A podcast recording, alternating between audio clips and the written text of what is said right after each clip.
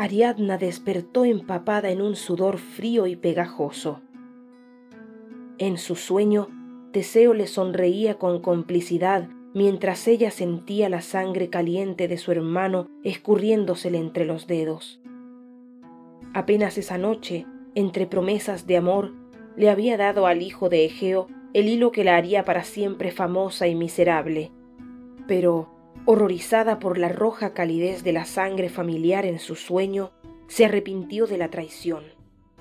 Al romper el alba, como habían acordado, acompañó a su amante a la entrada del laberinto para despedirse y desearle la victoria. Pero cuando Teseo se introdujo en el abismo, ansioso de gloria y seguro del triunfo, con el hilo enrollado en su mano, Ariadna se adentró igualmente por un atajo conocido por la familia real.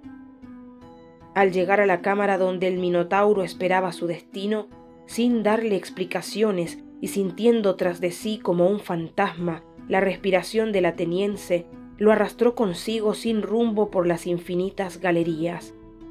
Su hermano, obediente a la sangre de la madre común, la seguía sin reparo.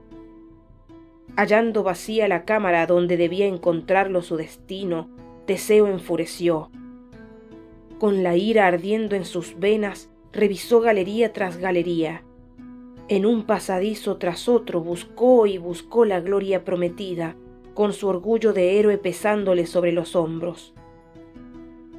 Esta danza de la escondida se extendió por días hasta que Teseo, tan exhausto como furioso, decidió abandonar el laberinto sin victoria. Cuando salió, siguiendo el amargo rastro del hilo, se encontró con Ariadna. La hija de Minos, totalmente demacrada, con profundas ojeras, rasguños y un nauseabundo olor a bestia, lo miró a los ojos con serena resignación. Entonces Teseo comprendió el engaño, y Ariadna presintió la soledad de aquella playa desierta.